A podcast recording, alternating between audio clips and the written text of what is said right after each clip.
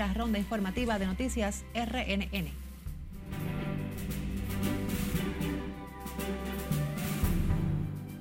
Felicitar a todos y cada uno de los precandidatos que participaron. Primarias del PRM superan expectativas de su militancia por organización y éxito del proceso.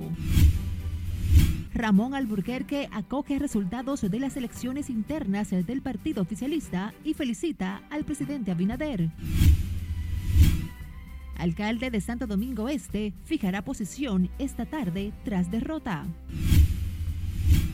Dirigentes PRMistas en San Juan aseguran primarias fortalecen democracia del sistema político del país. Arquidiócesis de la Salud de Santo Domingo pide a las autoridades prestar atención a los trastornos mentales. Y continúa este lunes la acostumbrada reunión de seguimiento al Plan de Seguridad Ciudadana.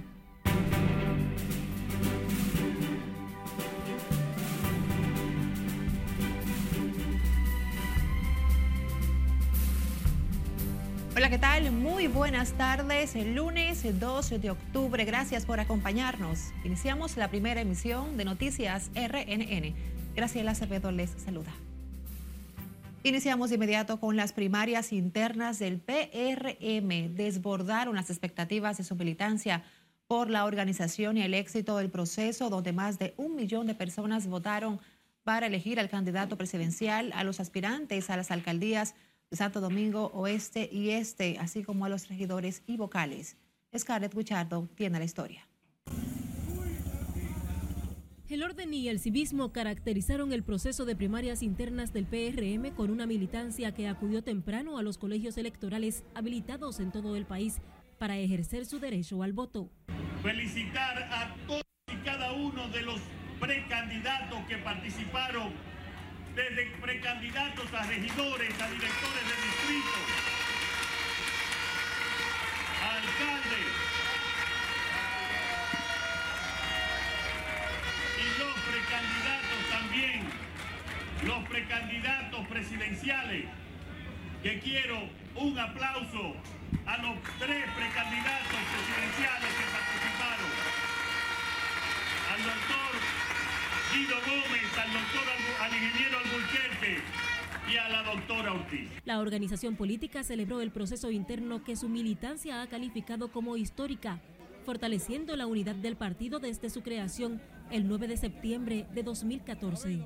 Es una gran lección para todos los ciudadanos dominicanos y las mujeres también que ahora somos dueños de nuestro destino. El éxito en la organización de estas elecciones y el montaje del órgano comicial preparan el camino para los comicios del próximo año, cuando el PRM y las fuerzas opositoras se enfrentarán para decidir quién dirige los destinos del país. Que yo en el 94 estaba con Peña en el 96 estaba con Peña. En el 2008 estaba con mi partido. Yo siempre he estado donde debo de estar. Más de 3 millones de personas estaban llamadas a votar en la contienda donde la madurez del partido de gobierno quedó demostrada, con un panorama diferente de las elecciones primarias simultáneas del 2019, cuando Luis Abinader ganó a su principal contendiente, el expresidente Hipólito Mejía. Yo estoy muy contento con participar y forjar un partido que de hecho es democrático tiene que ser ejemplo de democracia en el país. En ese entonces el PRM tenía más de un millón de militantes en las primarias cerradas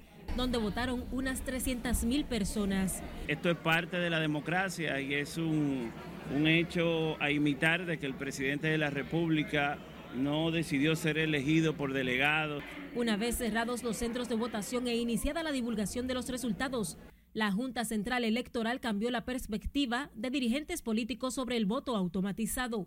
Tras este proceso, el PRM se proyecta con buenos pronósticos frente al opositor Partido de la Liberación Dominicana, que en las consultas de octubre de 2022 alcanzó una votación de más de 500 mil de sus militantes, donde Abel Martínez salió ganador de la candidatura presidencial por esa organización política. Los resultados de estas primarias consolidan al partido oficialista que se enfrentará en los próximos comicios a la fuerza del pueblo con el expresidente Leonel Fernández a la cabeza y el PLD con Abel Martínez. Es Carelet Guillardo, RNN. Pese a las supuestas quejas de irregularidades, el ingeniero Ramón Alburquerque, ex precandidato presidencial por el PRM, acogió este lunes los resultados de las primarias, felicitó al presidente Luis Abinader y anunció que se unirá a la campaña presidencial con la que el partido de gobierno buscará retener el poder en el 2024. Como nos cuenta Margaret Ramírez, con esta decisión, Alburquerque desestima cualquier recurso judicial para impugnar los resultados.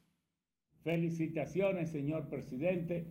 Marcharemos junto a usted porque somos demócratas. El veterano dirigente político Ramón Alburquerque reconoció la victoria del presidente Luis Abinader, quien se impuso en las primarias con un 90% de los votos.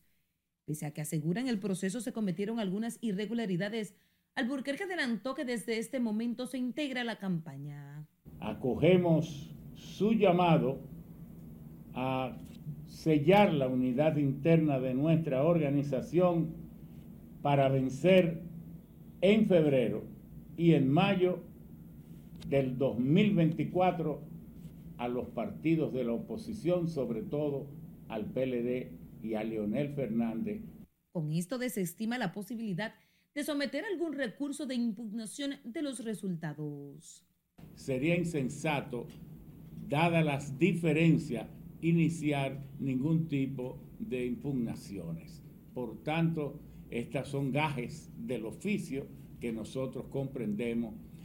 En tanto, desde la Comisión de Análisis Político de Participación Ciudadana, califican el proceso como positivo y valoran el civismo y la organización de las internas arbitradas por la Junta Central Electoral positivo en el sentido de que permitió que sus integrantes eh, eh, seleccionaran sus candidaturas sin conflictos mayores, que además permitió la participación de, de todas las membresías a nivel nacional. Para el politólogo Jesús Bueno, lo ocurrido en las primarias del partido de gobierno será un reto para las demás organizaciones políticas del sistema. Parece indicar que el partido de gobierno sacaría la mayoría en vista de que hay muy pocas alianzas en las municipales entre los partidos principales de oposición. Para completar la boleta electoral, ahora el Partido Revolucionario Moderno debe dar a conocer los nombres de los demás candidatos para el 2024 que serán escogidos mediante encuestas. Margaret Ramírez, RNN. El alcalde de Santo Domingo Este encabezará esta tarde una rueda de prensa con su equipo político para fijar posición sobre los resultados de las primarias del Partido Revolucionario Moderno, donde el edil perdió la posibilidad de ser el precandidato oficial en esa demarcación.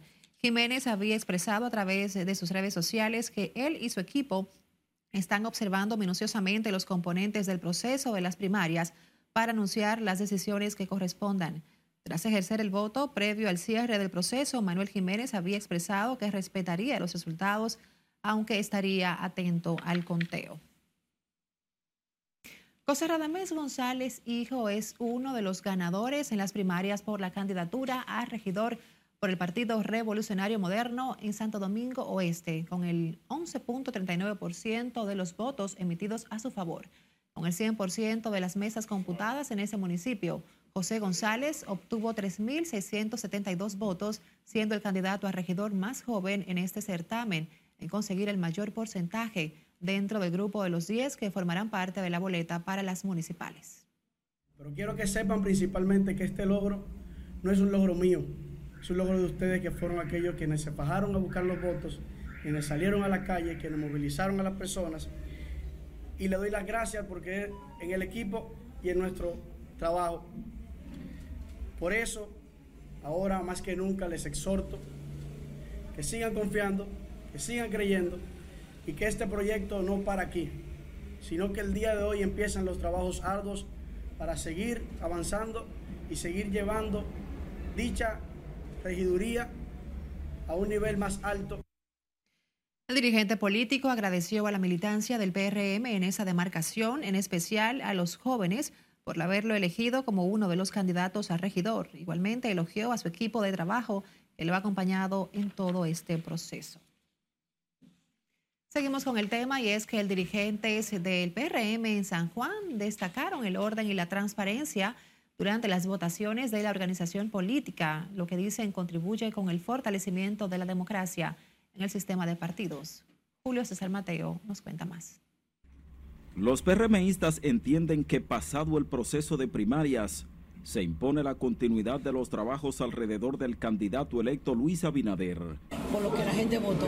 Nada más eso le va a dejar a toda la conciencia tranquila de que los ganadores y los perdedores, que no hay perdedores, que sencillamente usted pasó por un proceso y que le tocará ganar en otro. Hay que sumarse a hacer el trabajo. El trabajo por no, no es por el partido, es por el país. Exhortaron además a los aspirantes que no fueron favorecidos con los votos de la mayoría a acatar los resultados y seguir trabajando de cara al futuro. Se respete la voluntad de la mayoría de los PRMistas que fueron a votar masivamente un proceso tan digno, tan transparente como se ha estado manifestando en el día de hoy. Resaltaron la armonía y transparencia con que se llevó a cabo el proceso de primarias PRMista en la provincia de San Juan. Es una muestra también de que el cambio sigue y que Luis Abinader estará cuatro años más porque no habíamos visto una convención tan colorida con tanto calor humano y donde realmente están participando de todos los candidatos. Los PRMistas de San Juan se muestran optimistas de cara a las elecciones de febrero y mayo del 2024. Para ser candidato otra vez y que los destinos de este país sigan siendo dirigidos por un hombre que trabaja 24 horas al día para este país que trabaja con transparencia, que trabaja con entrega, con pasión. Y eso es lo que nosotros estamos necesitando. De un padrón de 39 mil miembros, solo 8.300 PRMistas votaron en las primarias de esa organización política en el municipio de San Juan de la Maguana. Desde San Juan de la Maguana, Julio César Mateo, RNN. Por otro lado, el dirigente político y sindicalista del transporte, Juan Uvieres, fue proclamado candidato a senador del partido Fuerza del Pueblo y entidades aliadas por la provincia de Monte Plata. En el acto, Uvieres expresó que Monte Plata necesita empleos dignos para los jóvenes. Los que regresan de las universidades hay que garantizarles empleos para que mejoren sus condiciones de vida, expresó el dirigente.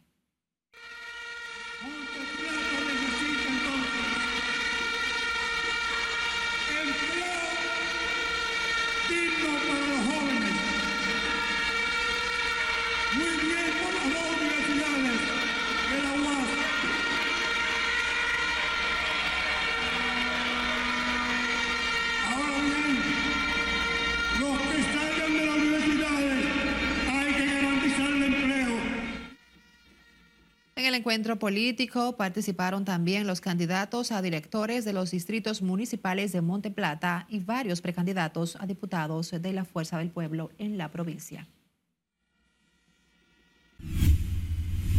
Vamos a nuestra primera pausa. Al volver, diputada Rosa Pilarte reitera su fortuna es el resultado de muchos años de trabajo y se desvincula de acusaciones de lavado de activos. Además, confisca más de 500 láminas de cocaína en cajas de guineos. Incendio destruye dos viviendas en barrio de Santiago.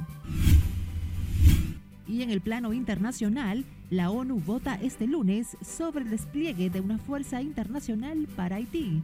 Más al volver, esta es la primera emisión de Noticias RNN. No le cambie.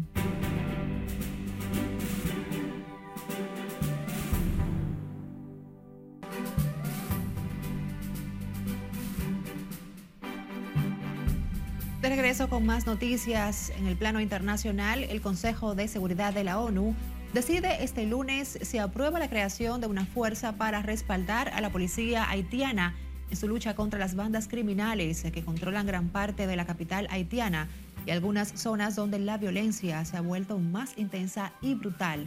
Scarlett Wichardo amplía este y otros temas en las internacionales. Durante el último año, el primer ministro haitiano Ariel Henry y el secretario general de la ONU, Antonio Guterres, han pedido una fuerza de este tipo para hacer frente a la creciente crisis de seguridad del país. Pero debido a los problemas a los que se han enfrentado las anteriores operaciones de paz en Haití y los riesgos de enviar una fuerza exterior, ha sido difícil encontrar un país dispuesto a liderar el esfuerzo. Entre los países que se han propuesto ayudar a Haití con una posible intervención de paz está Kenia, quien brindaría apoyo operativo a la débil Policía Nacional de ese país, que solo cuenta con unos 10.000 agentes activos para una nación con más de 11 millones de habitantes. Al menos 10 personas fallecieron y cerca de un centenar de heridos dejó el derrumbe de una iglesia durante una ceremonia el domingo en México. Por el momento se desconocen las causas del colapso repentino del edificio durante la misa comunitaria para la realización de un bautismo. El trágico suceso se produjo en el norteño estado mexicano de Tamaulipas, a donde se trasladaron los organismos de emergencias, agentes de protección civil y miembros de la Guardia Nacional. El ayuntamiento de Murcia aseguró que dos de los locales en los que se produjo un incendio en España que cobró la vida de al menos 13 personas y dejó una veintena de heridos habría sido clausurado a principios del año pasado. La empresa tenía licencia para operar como un solo local por lo que solicitaron la división del recinto, pero técnicos especialistas consideraron que era necesaria una nueva licencia y decretaron el cese de actividades, pero esto nunca se ejecutó. Un deslizamiento de tierra en la Amazonía brasileña borró del mapa a una pequeña localidad del municipio de Beruri, a unos 173 kilómetros de la ciudad de Manaos, en el norte de Brasil. El deslizamiento destruyó un recinto escolar, la iglesia, el centro médico y un espacio para eventos comunitarios. Mientras que el puerto, un paseo marítimo y otras construcciones aledañas ahora se reducen a un enorme agujero de barro de acuerdo con las autoridades locales. Finalizamos con el magnate Elon Musk que disparó desde la cadera y a campo abierto un poderoso rifle de francotirador, según mostró en una publicación en su plataforma X, antiguo Twitter. Musk se hizo viral al obtener más de 66 millones de visitas en menos de 24 horas. En las internacionales es Carelet Guillardo, RNN. El expresidente estadounidense Donald Trump compareció este lunes ante un tribunal en Nueva York donde calificó como una farsa el juicio civil por fraude contra él y sus dos hijos. Se trata de un caso que amenaza el imperio empresarial de republicano en su campaña para volver a ocupar la Casa Blanca. La fiscal general de Nueva York, Letitia James, pide ahora 250 millones de dólares en multas y la destitución de Trump y sus hijos de la gestión del imperio familiar. Otra información, el defensor de los derechos de los haitianos en el país, William Charpentier, mantiene buenas expectativas con la posible aprobación del Consejo de la Seguridad de la ONU para autorizar despliegue de Fuerzas Armadas en Haití. Charpentier está esperanzado en que esta intervención militar en el vecino país pueda restablecer el orden y librar al pueblo haitiano del terror que mantienen las bandas armadas.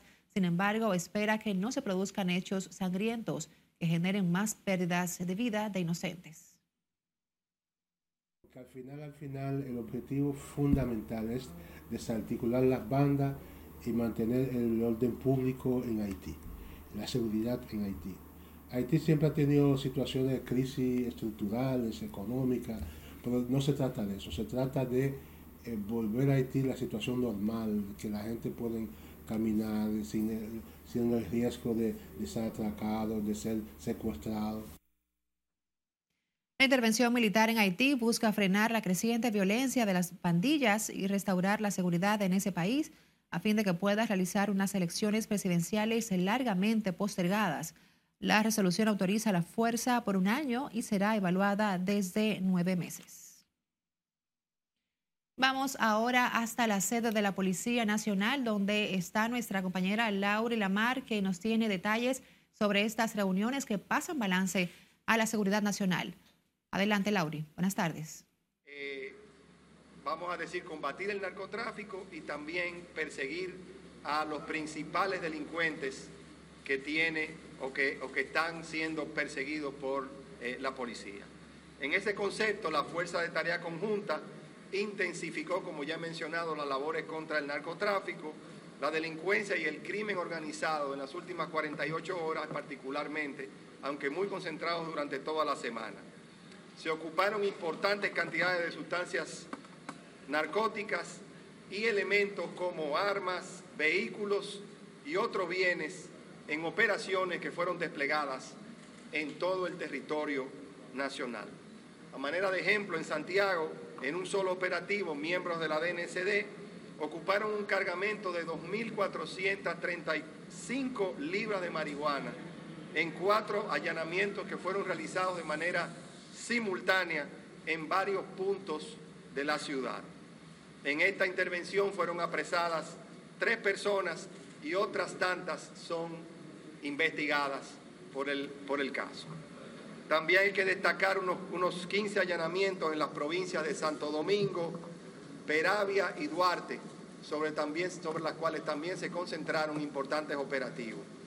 También debemos destacar en ese sentido un operativo importante en el punto multimodal de Caucedo, en el municipio de Boca Chica, donde fueron eh, casi 700 láminas de cocaína con un peso de unos 200 kilogramos que fueron también eh, intervenidos. Y estos operativos yo creo que debemos resaltar su importancia porque en la medida en que se combate el narcotráfico y se incrementan todos los tipos de operativos como allanamientos, entre otros, pues hay una vinculación estrecha, hay una correlación estrecha entre estos operativos y la reducción general de la criminalidad, tanto en, tanto en robos como también, obviamente, en homicidios y, claramente también se reduce en el número de heridos en el sentido general. Hay una vinculación entre el narcotráfico y la criminalidad en, en el sentido general. En otro orden, o en, el, en esa misma línea, como hablábamos de los esfuerzos que ha realizado la fuerza, la fuerza de tarea conjunta de atacar y, y combatir a los principales delincuentes que lamentablemente tiene el país,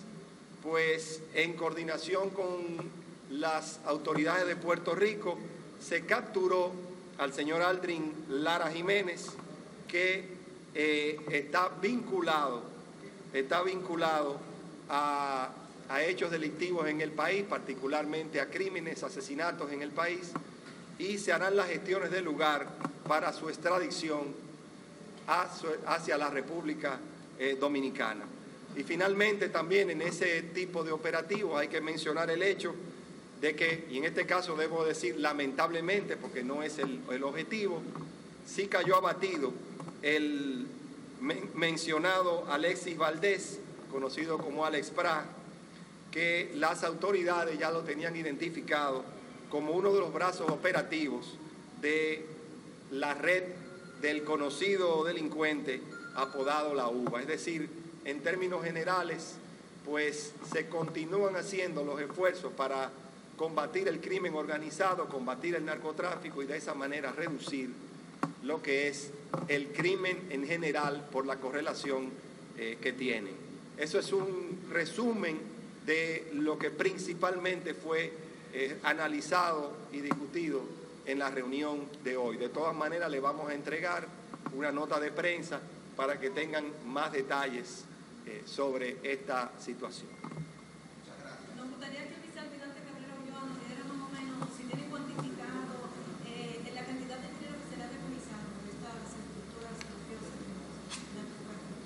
Sí, miren, para que tengan una idea, en la última semana, las intervenciones que se hicieron, se calcula la inmovilización de más de 90 millones de pesos.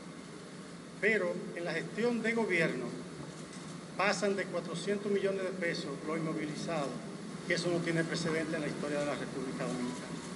Eh, ministro, pero eh, en el porcentaje, la delincuencia, los homicidios, ¿han bajado? Eh, sí. ¿En cuáles, en cuáles pueblos está más...? Estamos, estamos ahora mismo estables en, a nivel acumulado.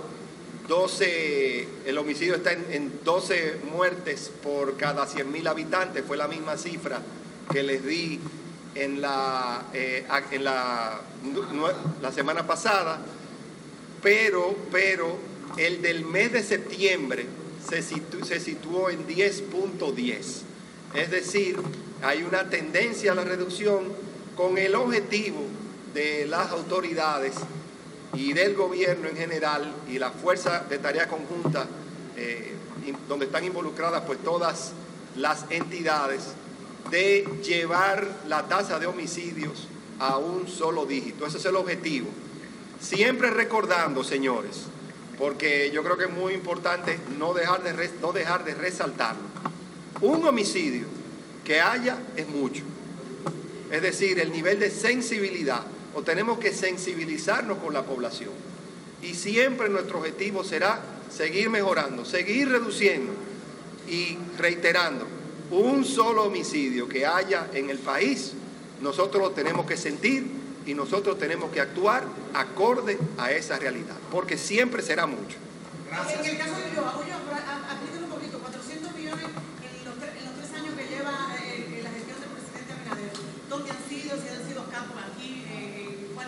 Provincias, Es una mezcla, tanto a nivel internacional y con el apoyo internacional, en lo que tiene que ver la recopilación de información y de inteligencia, pero eh, ahí está enmarcado la parte eh, que hemos identificado hasta el momento. Hay propiedades que todavía están en proceso de identificación y por eso ustedes ven que ese caso de la última semana está vinculado a 897 paquetes que en el año 2021 fueron decomisados que gracias a esa labor y a ese seguimiento por instrucciones del señor presidente, pues nosotros hemos podido eh, inmovilizar en la última semana solamente 90 millones de pesos. Muchas gracias.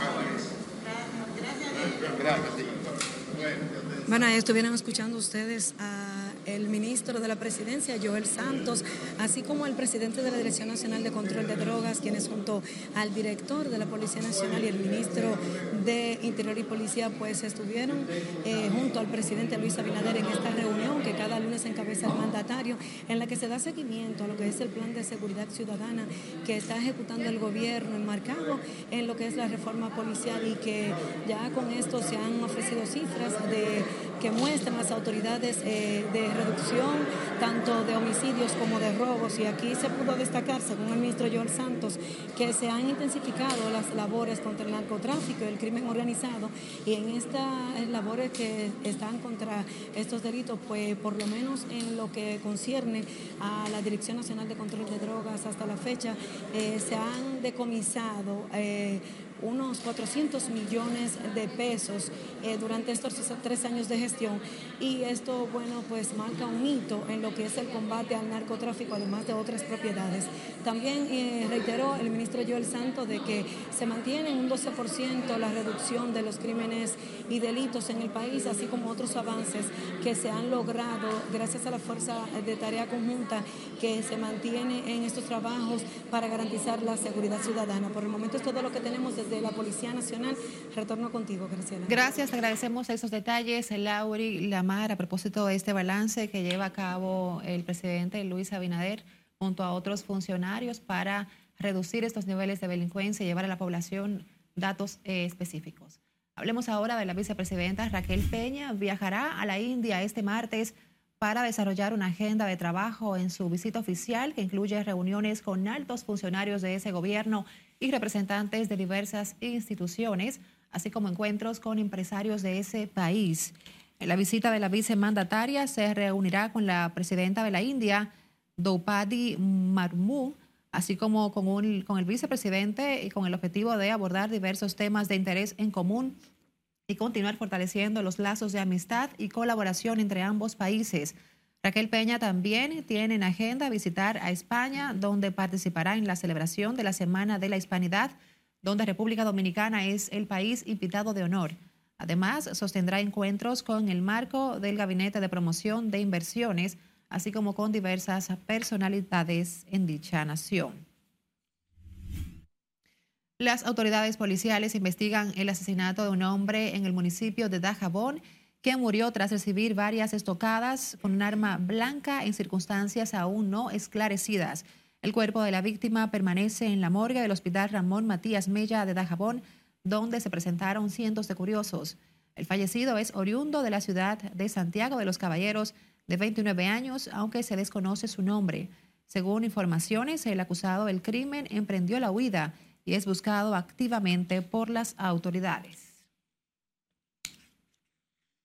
La Cámara Penal de la Suprema Corte de Justicia reanudó la audiencia para eliminar contra la diputada oficialista Rosa Pilarte, acusada de blanquear unos 4 mil millones de pesos eh, del crimen organizado.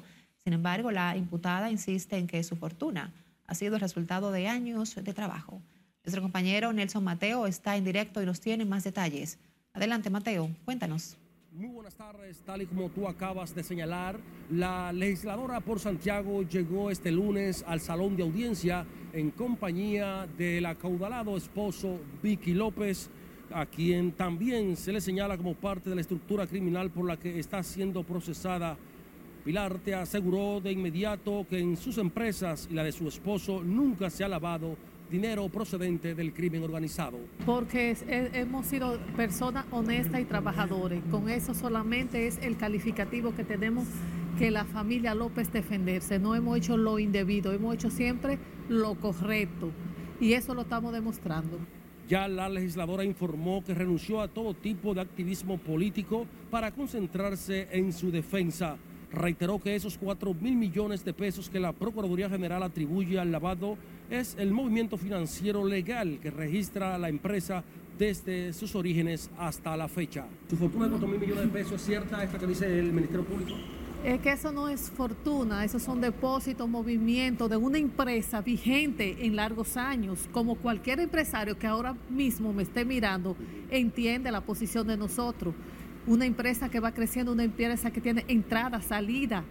O sea, es algo que está físicamente ahí, es una historia narrada. Lo que nos están haciendo, que tú a lo largo de un desarrollo de una empresa vas caminando, te encuentras con personas que tú no tienes ni sabes nada sobre eso.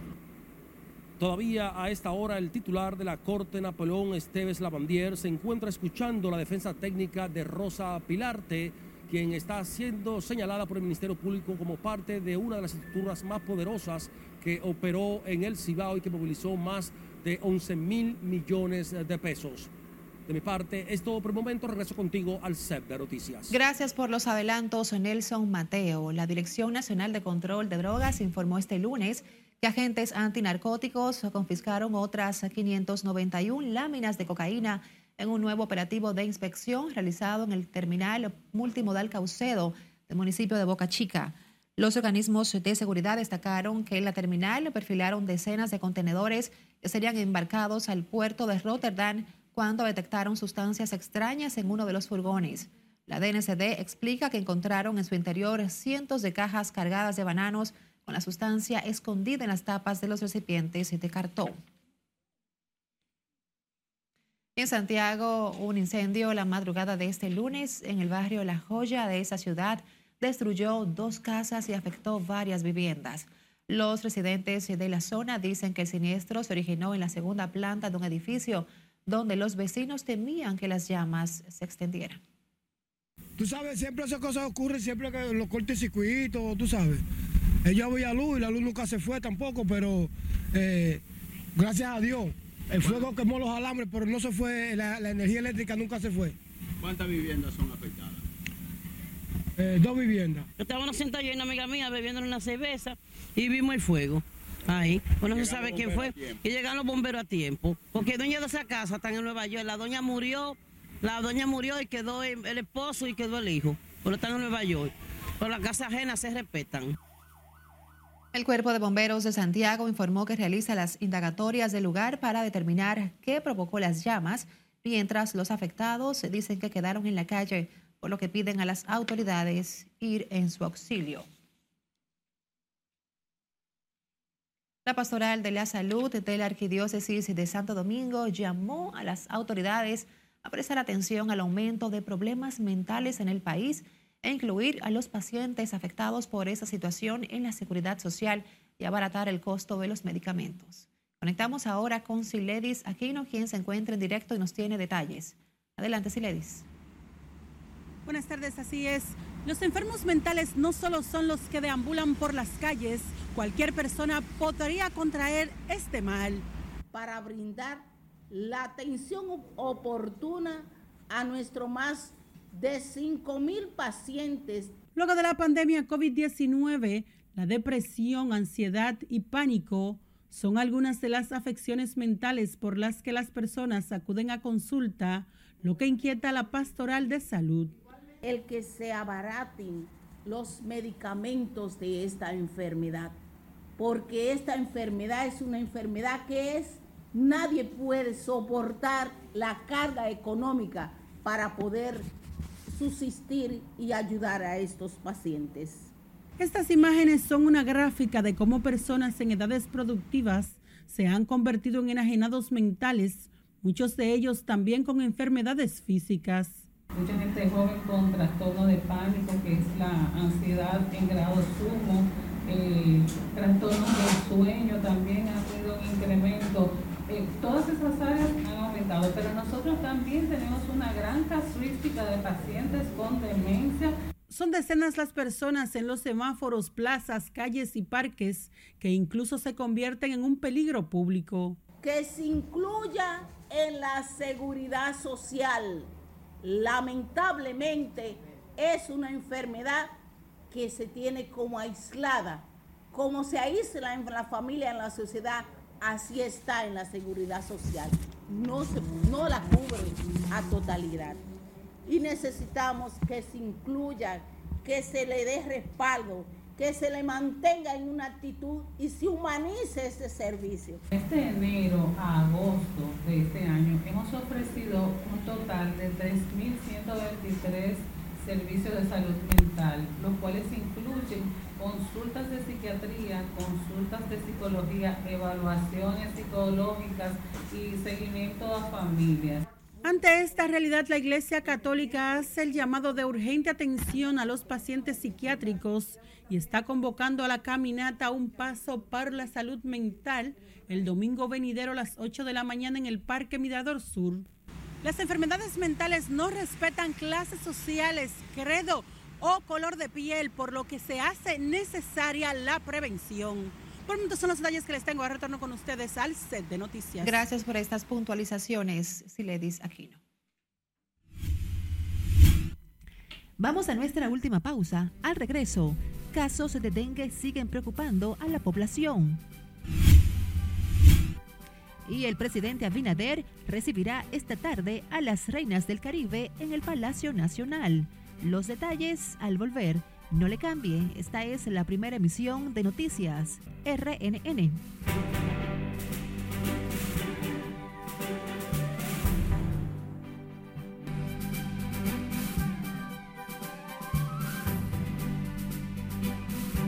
Amigos y bienvenidos a los deportes en este inicio de semana en esta primera emisión de noticias RNN. Arrancamos con el TBS. Finalizó la serie regular donde Mauricio quedó invicto con 0, 7 y 0.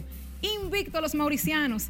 Entonces en el, el, Varias y Huellas del Siglo, en segundo lugar, luego de esta victoria de ayer domingo, el Varias venciendo a los Prados 96 por 93 con un, una gran actuación de Brian Ramírez, Brayotin y el refuerzo Brandon Dawson que anotaron 25 puntos cada uno. También Dimension Bond encestó 22 y Jason Colomé por los Prados tuvo 27 puntos y 16 rebotes, igual que Eduard Santana con 21 puntos y 14 balones capturados, seguido de Eddie Mercedes con 17 y Yanga Richel con 11. Los de Villa Consuelo y los de Huellas del Siglo de Cristo Rey avanzaron con 5 y 2 a la fase de eliminación que inicia este martes. Así que completaron las seis plazas de los equipos.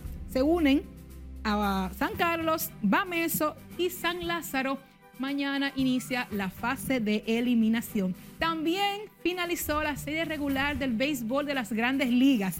Y atención con los dominicanos que quedaron líderes. Ahí está uno de los batazos de Julio Rodríguez. Y Julio, en su segundo año, no creyó en ninguna maldición de novatos. Terminó líder de hits con 180, líder de carreras remolcadas con 103, líder en anotadas con 102. José Ramírez fue el líder de los dominicanos con 282 en promedio de bateo. Rafael, Carlos Devers, Rafael Devers más, más, bien quedó líderes entre los dominicanos con 33 honrones en la Liga Americana y Esteuri Ruiz en bases robadas con 67. En el picheo, Luis Castillo se llevó la triple corona, líder de victorias con 14. entre los dominicanos en grandes ligas este año en la Liga Americana. Líder de ponche con 219 y también líder de efectividad con 3.14. Y José y Emanuel Clase fue el líder de salvados con 44. Pasamos a la Liga Nacional. Allí Ketel Marte fue el líder de hits con 157 en la Liga Nacional, los líderes de hits. Ahí está la despedida de Miguel Cabrera, quien se despidió por todo lo alto. Sus hijos realizaron el primer picheo en este último partido tras una carrera de 20 años en grandes ligas con sumo éxito. También se cantó el himno de Venezuela, acompañado de Estados Unidos. Había 41 mil fanáticos ayer en el Comerica Park. Dijo adiós Miguel, defendiendo la primera base. Realizó el último out del juego.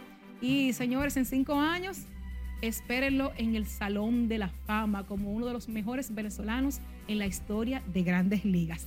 Pasamos entonces al Palacio Nacional. Hoy a las 2 y 30 de la tarde, nuestro presidente Luis Abinader recibirá a las reinas del Caribe luego de su grandiosa participación donde lograron el cuarto boleto a los Juegos Olímpicos en la cita de París 2024.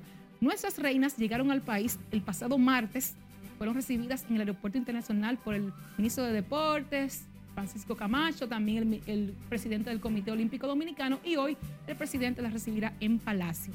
Finalizamos, atención con el nuevo look con el cual llegó Jimmy Butler al Media Day de la NBA. Miren esto, el hombre dando pelo, dijo que, él se, que es como él se siente.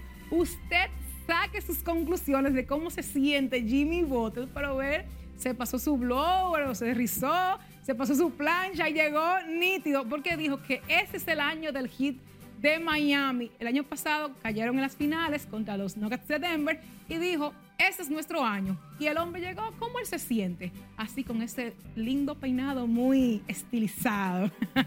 Hasta aquí los deportes en esta primera emisión. Vuelvo contigo, Graciela. Tremenda Melena, Joana. Oye, mi amor. Gracias, como siempre, por estos temas deportivos. Hablemos ahora del dengue. Sigue siendo una de las enfermedades de principal preocupación en el país ante el alto número de casos que ya sobrepasan los 8.000 y nueve muertes confirmadas por las autoridades de salud.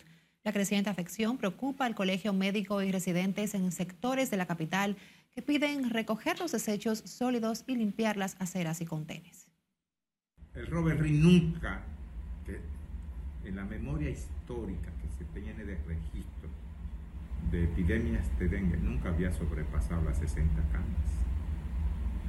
Al día de hoy, el Hospital Robert Reed tiene 70 camas y 25 internos en emergencias. Tenemos tres semanas con descensos de alrededor de 80 casos notificados, cada vez disminuyendo.